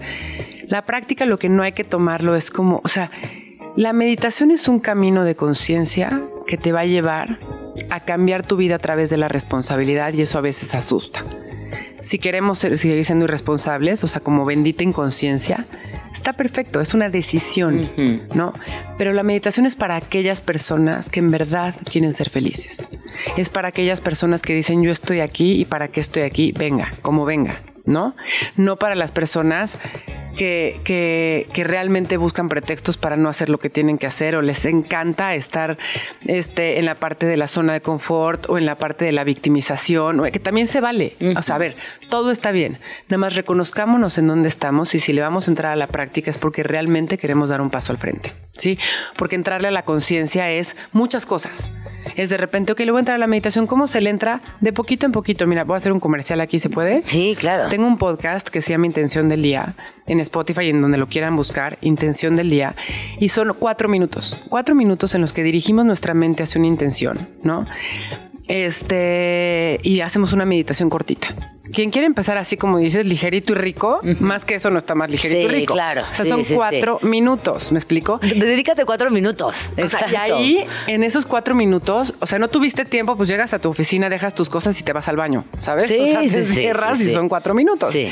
Y entonces ahí, de repente, empiezas a abrir tu corazón, a darte cuenta que, o, o sea, que las, poner una intención es tan básico en tus días. O sea, si no te diriges tu mente, tu mente se va a ir, se va a ir a todos los lugares que no, en verdad no te convienen. Dirige tu mente, o sea, ese es lo primero. Entonces, esos cuatro minutos son, yo, ese podcast es uno de los, de mis proyectos más amados, porque en realidad el estar diseñando las intenciones ha tenido un cambio radical en mi vida y, y el entender cómo cambia nuestra vida al intencionarla también ha sido como wow. a ver, por ejemplo, danos un ejemplo de intención. Mira, justo y te traje, te traje unas Sí. intenciones, porque ese, Sí. ese, ese podcast tiene un oráculo de que sacas una intencioncita diaria. Ah. Ahí te va un ejemplo de una intención. ¿Dónde está? ¿Dónde está? A ver. A ver, vamos a ver. Este, un ejemplo de una intención es. mm, Me levanto y de repente hoy mi intención es reconocerme. Ok. ¿no? Eso es un temón. Porque todo el mundo quiere la mejor vida y toma cursos de manifestación y no nos damos cuenta de que, ¿qué crees? Nada de lo que te corresponde va a llegar a ti si no sientes que te lo mereces. Qué pena. Lo puedes haber trabajado, puedes tener todas ya las credenciales para que esté, está arriba de ti, literal, así diciéndote ya, ya, créetela. Y tu puertecita de por donde entra está completamente cerrada porque tú traes culpas que no te permiten sentirte 100% merecedor y no les abres la puerta. Ya está. Entonces, si ese día dices, mi intención es sentir, o sea, reconocerme, ¿no? Pues ese día va a estar, todo el tiempo va a estar en, wow, estoy haciendo una ¿Cómo me costó trabajo hacer ejercicio? Bien, check, ¿no? ¿Cómo me costó trabajo no fumarme ese cigarro? Perfecto, lo hice bien. Híjole, ser mamá y trabajar y tal es una friega. Que, o sea, lo estoy logrando, ¿no? Hiciste la tarea con tu hija, me encanta ver su carita de felicidad, o le estoy durmiendo, le estoy bañando, o eh, resulta que tuviste una plática incómoda que tú propusiste para sanar un tipo, lo que sea que hiciste durante el día, y si te lo aplaudes y dices, me reconozco. Hoy me reconozco. Y así como hoy, todos los días hago algo que me hace mejor persona. No, o de repente te das cuenta que hay muchas cosas que sabes que todos los días te dices me lo merezco y no haces nada. Entonces ahí de repente. Me lo, merezco y, reconozco, son cosas muy. Por eso te digo, pero me lo merezco a veces está disfrazado. Sí, claro. Y es un tema justamente de, que, de que si te lo mereces, aquí tu regalo, ya lo abrí, reina. Ay, abriste mi regalo. Yo abrí tu regalo. ah, intención del día Ay, qué bonito. A ver. Bueno, ahí no las, no las vas a. Ahí son las tres, este, que son esas últimas. Es una caja. A ver, les voy a contar qué es. Es una caja que tiene una paleta de colores muy luminosa que va del morado al, naranja, atravesando por amarillo y, rosa, rosa muy encendido. Y eh, dice tal cual intención del día. Ya abren la cajita, que escúchenla, abres una cajita y trae estas tres de atrás, que son las tres de hasta atrás, son instrucciones, las tres cartas del atrás, las de... Ah, estas. Ajá. Una, dos, tres. ahí son las instrucciones, son tarjetas un poquito más chiquitas que tamaño postal, eh, más grandes que una baraja, son unas tarjetas de muy buen tamaño. Ajá. Y aquí vienen las intenciones y las abro al azar. hazte cuenta que ahí en ese QR, ahorita no lo vamos a hacer, pero te viene una meditacióncita de cinco minutos para intencionar tu deck y hay nueve cartas que son como jokers, ya sabes, que tienen nueve QRs que te llevan a sacar, ah. a bajar un workbook, a descargar un workbook, a descargar una meditación larga, ¿no? Y entonces esta, este deck está hecho, la verdad, dentro del podcast, como que dijimos, ¿cómo ayudamos más todavía? Ya sabes, de que la gente que no tiene, o sea, que se la lleve a su oficina y diga, ahorita, ahorita necesito una respuesta. Ay, no, si eres adolescente, esto está increíble. Porque, por ejemplo, dice esta, acción. Hoy mantengo mi energía y mi atención en tomar acción. Avanzo con seguridad. Hoy pon en acción aquellas cosas que sabes que tienes que hacer. Eso que sabes que te hace bien y que te acerca a tus metas. Hoy es el día para activarlo. Organiza tu día con horarios y tareas específicas. Aprovecha el tiempo. Y hazte cuenta que cada día es una intención que a lo mejor ya oíste el podcast, a lo mejor lo que sea, y de repente dices, ahorita necesito una respuesta. Te voy a decir una cosa, Gina, está muy cañón como el universo nos está hablando todo el tiempo porque es parte de nuestro camino. Todos llevamos un camino y el universo todo el tiempo te está hablando muy ligerito. Quizás son, ¿sabes? Es como tu angelito que te está, es como si el diablito que es la mente se viste de rojo, trae lentejuelas, llega llegando, ¿sabes? Todo el tiempo grita, pues lo tienes que estar viendo, te está gritando. Y está el angelito del otro lado hablando a su ritmo, te dice, yo no voy a gritar, güey, yo estoy mm. aquí, cuando, cuando estés listo me vas a oír, yo no voy a perder mi tiempo ni mi esfuerzo. Y eso, es, la herramienta como las cartas son como, como ese angelito, como darle al universo una herramienta más para estar presentes. Sí. Porque a veces te pone una canción ni la oyes. Eh, te pone un letrero en la cara que dice lo que tienes que ver y ni lo ves. Llega una persona en específico porque no estás presente. Entonces, cuando tienes una herramienta cierras los ojos, la revuelves y le dices al universo, comunícate, o sea, aquí estoy, y la abres, es una herramienta que él tiene para dirigir tu mente hacia ciertas cosas y es como magia. O sea, ayer en la ceremonia, te lo juro, una, una, una de las personas llegó platicando algo en específico y al final cuando sacó su carta, era justamente eso. Sí. Es que yo creo, Rox, que a veces, o sea, Sí, es bien, es bien canijo porque yo estoy contigo en todo lo que dices, pero a veces también las circunstancias nos, nos dan muy para abajo, ¿no? O sea, como también de, de un día problemático, de darte cuenta que vives en un país con un chorro de deficiencias, donde hay violencia, donde hay eh, diferencias, donde hay brechas económicas, es canijo, ¿no? Como, como decir, bueno, sí, pero me mantengo presente y veo esas señales. Pues mira, yo te oigo a ti y es que yo todos los días trabajo con ayudar a que eso, esa, esa forma de ver la vida se erradique. Sí. Y para eso hay las meditaciones mañaneras que son 20 minutos, o sea, media hora diaria de 7 a Y 7 que y están media. muy bonitas, además. Con eso empezamos el día alineados. Sí. Y les voy a decir por qué. Porque, claro, sí necesitamos, o sea, la de cuatro minutos está buena, pero la de 20 ya nos alinea mucho más. Porque todo esto que dice Gina es completamente verdad. Vivimos en un mundo que tiene todos estos matices, ¿no? Y cosas. Ella los platica como si fueran súper negativos, pero también están los positivos. O sea, está esa parte que dice, sí, las brechas, ¿no? Este, los temas de inseguridad o los temas políticos o los temas, claro.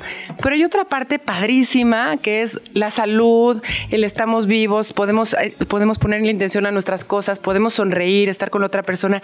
Y no es que te, o sea, no es que te valga lo que esté pasando por allá que sea negativo, para nada. Es que te responsabilices de lo que hoy a ti te toca. Tú estar allá, donde tú no puedes cooperar hoy en este momento, eso solo es grillar. Meterte en un mundo en donde lo que estás haciendo es alimentar a la parte equivocada. En donde pones tu atención le das poder. Radio Chilango. Que estoy platicando con Roxana Castaños y estábamos dando, bueno, nos estaba dando ella más bien, el ABC de la meditación.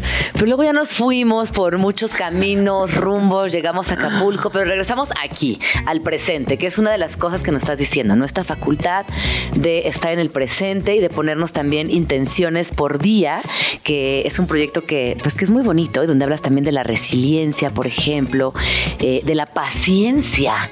Qué importante la paciencia. Porque a veces en este mundo este, que, no, rinden no rinden las horas y queremos abarcar tanto, hablemos un poquito de la paciencia. La calma mueve. Sí, exactamente. La paciencia es una de las herramientas más poderosas que tenemos y hay que trabajarla. Y justo hablando del ABC de la meditación, eh, la meditación es esta práctica en la que, como habíamos dicho, entrenas, observas a tu mente como espectador y la regresas al momento presente y cultivas la ecuanimidad, que es esta capacidad de observar sin reaccionar. Cuando tú observas sin reaccionar, tienes tiempo de bajar cada, cada cada situación de tu día a un razonamiento amoroso, en donde en lugar de reaccionar desde la mente, accionas desde el corazón. ¿No? Entonces, este es el objetivo de un meditador. Justamente decir, ok, estos momentos de calma, esta brecha entre pensamientos, este dirigir a mi mente, me dan hazte cuenta que estás moviendo un agua, estás, estás revolviendo un lago lleno de, tiene tierra.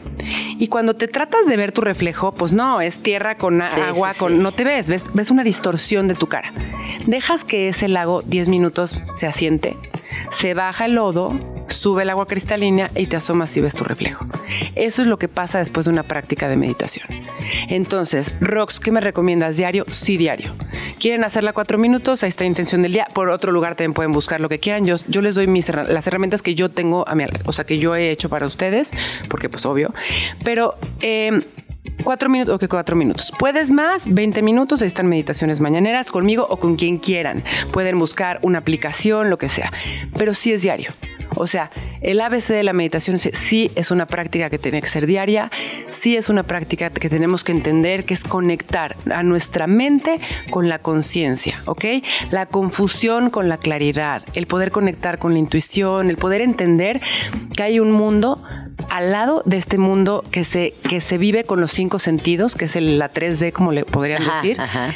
Eh, y hay un mundo del 99% que está en el mundo sutil, que es la energía, las señales, la, este, la, la sincronía de la vida, todo eso está en el 99% que existe. Entonces vivir en el 1% es muy básico. Entonces la meditación lo que te hace es en verdad conectarte y empezar a entender un proceso de conciencia que tiene que ver con las leyes universales que te van a hacer ser una persona mucho más libre y feliz. ¿No? ¿Libre de qué? Del del perdón, del, justamente del condicionamiento mental del que estabas hablando hace rato. Tenemos todos un condicionamiento mental, todos distintos, todos dependiendo de lo que hemos vivido. Claro. Pero justamente el trabajo de liberarte de ese condicionamiento mental para regresar a tu corazón y desde ahí poder vivir una vida distinta es para mí la parte dinámica que te va a llevar ahí es justamente la práctica de la meditación. Pues ahí está. Si con esto nos animan a meditar, yo no sé qué más necesitamos. está, está interesante, vale la pena también darnos la oportunidad de explorarnos desde otro lugar. Y ya si le entran a la meditación y dicen, bueno, pues no, no fue lo mío, bueno, lo intentaron. Pero yo les garantizo que sí va a ser lo suyo. Van a encontrar cosas muy bonitas en, ese lugar, en ese espacio. Y que, y que también yo, Rox, lo, considero un lugar donde, desde al principio, descomprimir todo, todo lo que traes, todo lo que ves, todo lo que genera tu mente ahí, también de pronto, bueno, descomprimir una vez, un ratito al día, hasta que se haga un hábito, esta práctica, es una, una buena oportunidad. No por nada lleva tantos años, tantas culturas meditando y de alguna manera también pasando este conocimiento de generación en generación. Totalmente. Muchísimas gracias, Rox. ¿Dónde podemos escucharte? Eh, pues normalmente la verdad es que la red que más uso es Instagram, que mi Instagram es arroba Roxana Castanos. Ahí tengo, te digo, meditaciones mañaneras, que son un espacio para todos de 7 a 7 y media de la mañana en donde empezamos nuestro día eh, meditando en comunidad. Y pues mi página que es roxanacastanos.com y Intención del Día, que es eh, mi podcast que está en Spotify o en donde quieran meterse a podcast en Intención del Día. Y tengo estos oráculos maravillosos que en mi Instagram pues me mandan un mensajito directo o si lo quieren, ahí hay una liga para comprarlos por este online. Pues ahí está. Muchísimas gracias, Rox. Me quedo con muchas, eh, pues muchas preguntas, mucha satisfacción. Voy a hacer la intención del día y te voy a ir comentando también. Personajes, personajas y personajos. Orgullo Chilango. And the Oscar goes to Chivo. Emmanuel Lubezki. Emanuel El Chivo Lubeski es uno de los fotógrafos chilangos más destacados en la industria cinematográfica a nivel mundial con películas como Gravity, Birdman o El Renacido. Nos ha transportado a diferentes escenarios a través de su lente.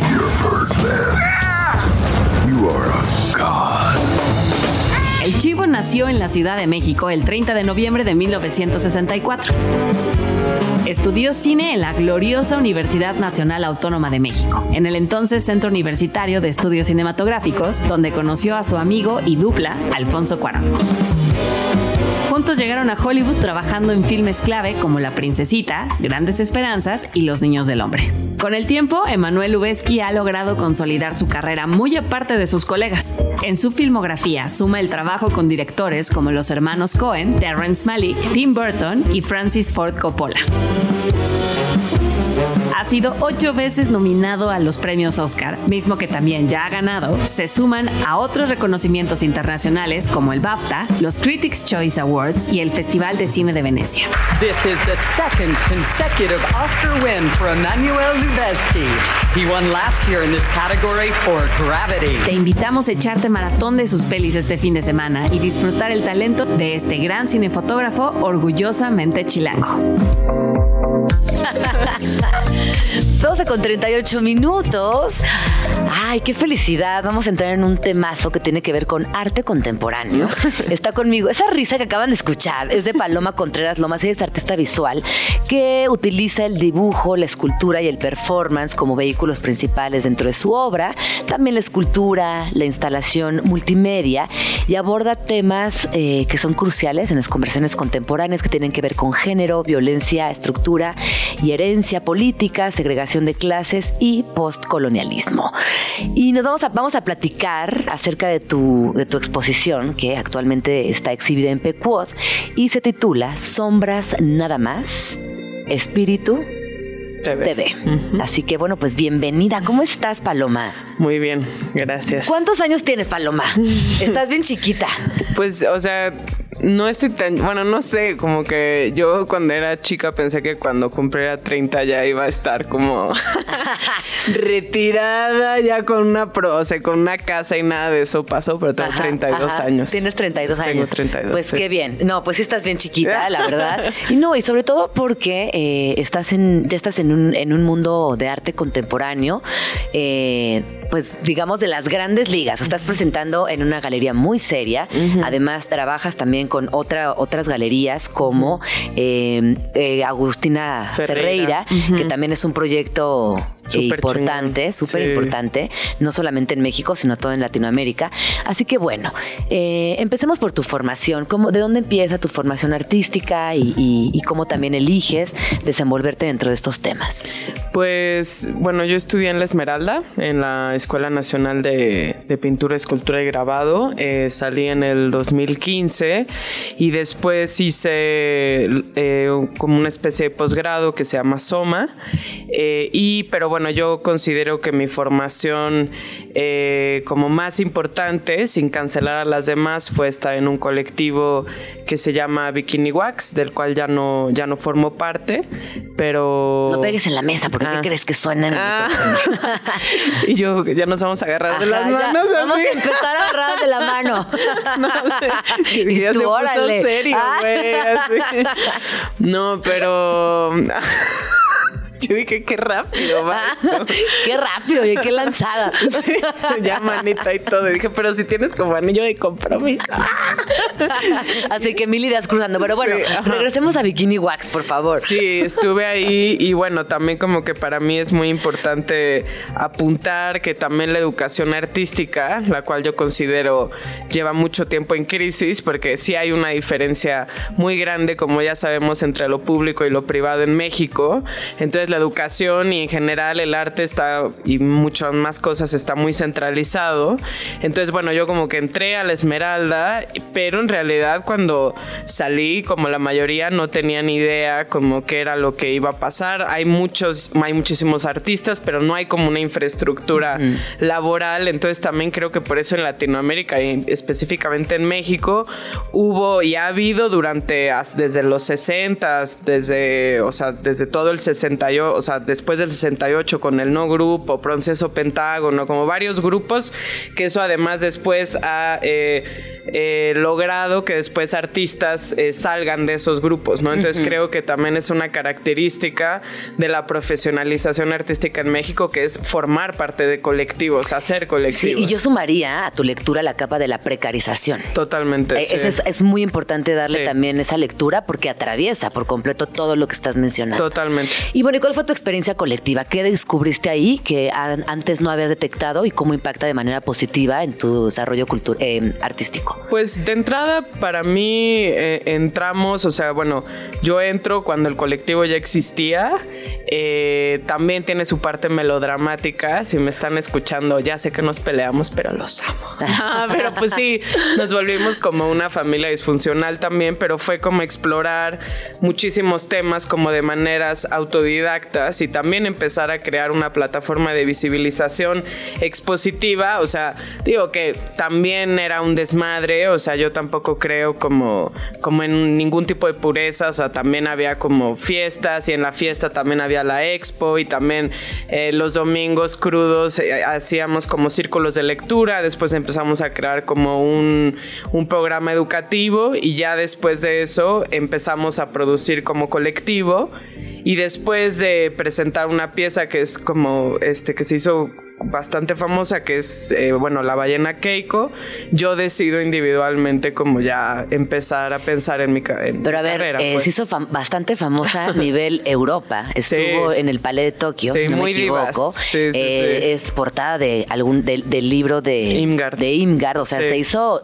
no solamente, yo, yo diría que no solamente famosa, sino importante. O sea, sí, marcó un punto álgido del arte contemporáneo mexicano en los últimos años. totalmente Y ahí empiezas a decir, bueno, ahora quiero eh, independencia, me independizo de la familia Sí, y sí, sí. empiezas tu trayecto como artista Exacto. en lo personal. exacto Y esta exposición, ¿cómo, cómo, cómo llega esta exposición a tu vida? Este, exposición Sombras nada más, Espíritus te ven. Pues bueno, eh, de entrada les digo que todavía está, entonces si quieren ir a verla, que es una invitación. Y también, bueno, eh, esta exposición yo, yo trabajo con investigaciones de largo aliento eh, y particularmente como que llevo varios años como obsesionada con el paisaje, el paisaje como testigo en México y también pensando que México es un país que tiene como tanta opacidad y que hay como tantas verdades que circulan. O sea, por ponerte un ejemplo, ¿no? Eh, pienso en cuando se supuestamente, porque no se sabe si lo asesina o él se mata a sí mismo, Lucio Cabañas, ¿no? en, la, en la selva guerrerense. Entonces, para mí, a partir de todas estas verdades oficiales que siguen circulando, para mí el paisaje es el archivo forense contemporáneo que está alineado desde, o sea, yo estoy creando como una genealogía desde la revolución de cómo el paisaje ha sido tanto aliado del Estado como, como también aliado como de la autodefensa guerrilla, como un testigo. Y, y, bueno, estoy hablando como de varios tipos de paisaje, ¿no? Porque no solamente hay un paisaje. Entonces, bueno, como que yo me he obsesionado mucho con, con, con esto y, y, bueno, decidí en esta, en, esta, en esta exposición en particular, porque siempre me gusta mezclar la parte autobiográfica, pues bueno, yo tengo, eh, bueno, tenía un tío que, que levantaron y que desaparecieron y que es algo que es un secreto familiar que no se habla y decidí como, como meter, eh, bueno, todo parte de un video donde aparecen mi papá y mi tío actuando como fantasmas eh, entonces como que decidí como develar como esta capa del secreto, la desaparición y la verdad, con eh, la idea como del paisaje y estos, y, y, como mucho alrededor del reenactment, que el reenactment, o sea, como para ponerlo como en una cosa muy, muy básica, es como cuando se hace una reactuación de un hecho a partir de alguna ficción, ¿no? Entonces, digamos que mi tío Francisco aparece como el monte guerrerense, aparece como Durazo, aparece como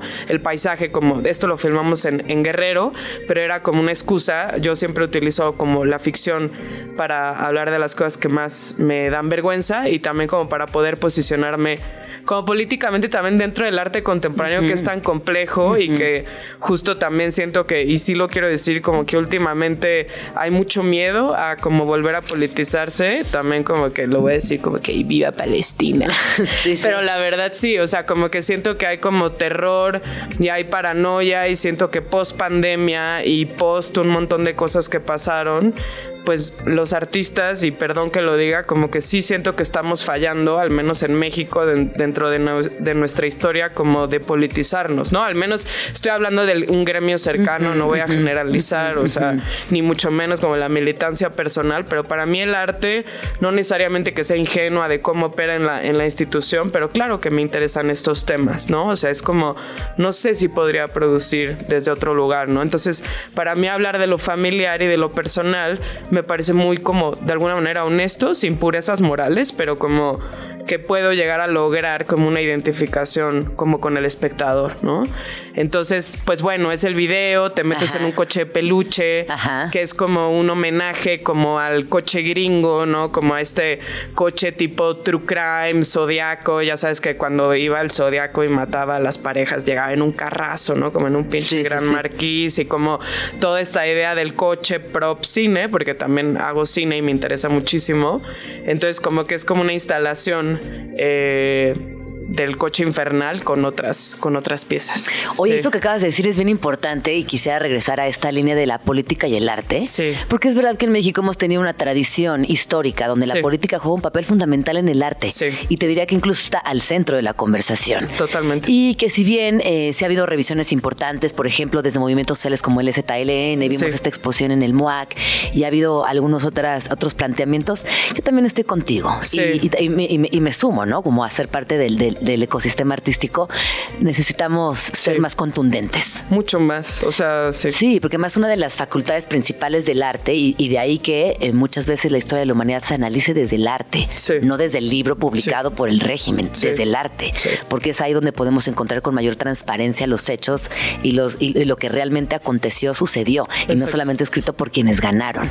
Entonces yo ahí sí eh, te la doy, estoy contigo. Sí, sí, porque además también es como ser, o sea, yo no, no, no planeo como fungir como de ninguna manera como una policía. Claro. O sea, como que para mí. No, no, no. Para mí lo es, es importante también como no buscar. A mí las purezas y a mí el arte buena onda me da mucha flojera. Y también como tampoco ser ingenua como de, bueno, o sea, yo no, no pretendo como, como, o sea, para mí relacionarme con, o sea, hay que analizar bien qué significa también como una politización en el arte en un momento donde si lo, si lo público está tan eh, encarecido, más además que está habiendo un proyecto de militarización y recorte a cultura, educación y salud desde un proyecto supuestamente de izquierda que sabemos que no es, también a mí me preocupa y tampoco lo juzgo. O sea, para mí analizar el miedo es importante. O sea, pensar que estamos viviendo tiempos oscuros y que nuestro trabajo,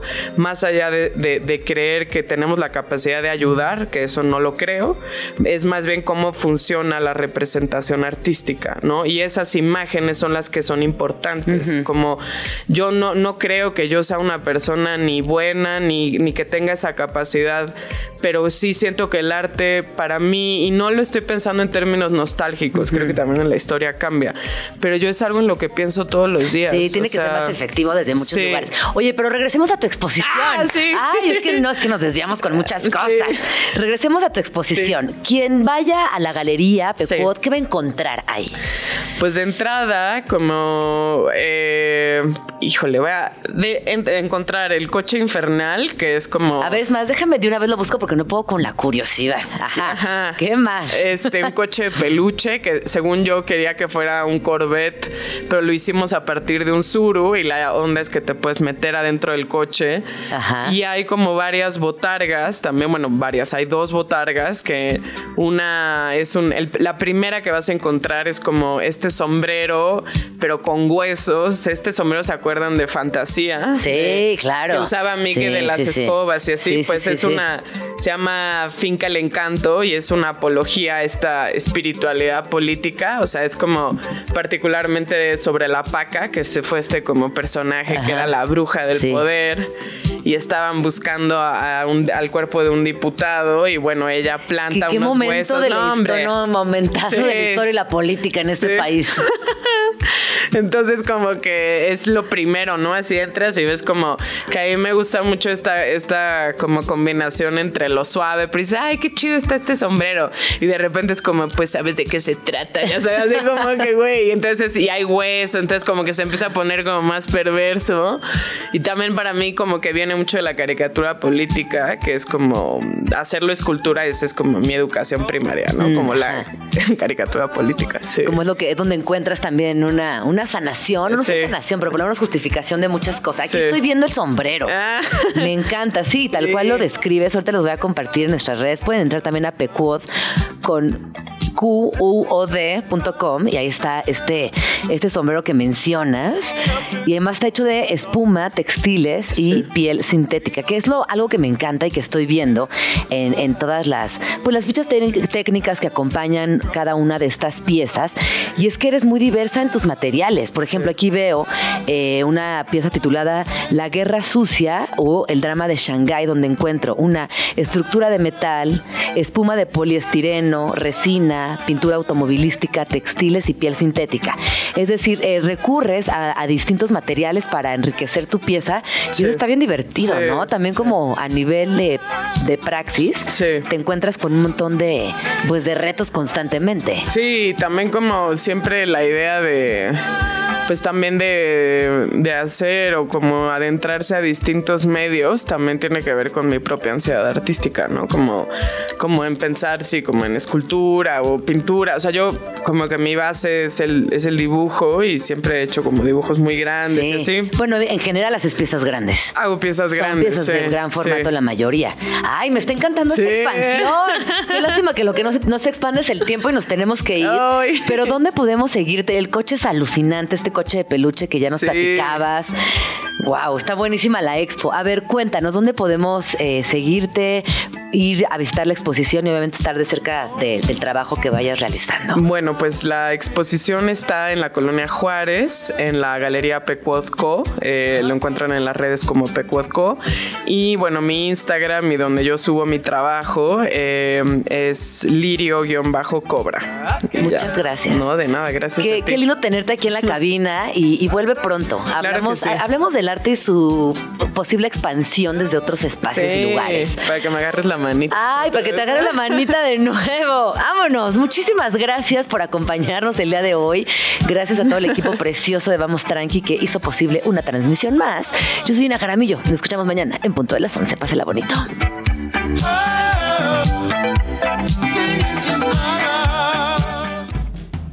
Ya nos vamos, pero nos escuchamos mañana aquí en tu oasis favorito de las mañanas. Vamos Tranqui. Con Gina Jaramillo en Radio Chilango.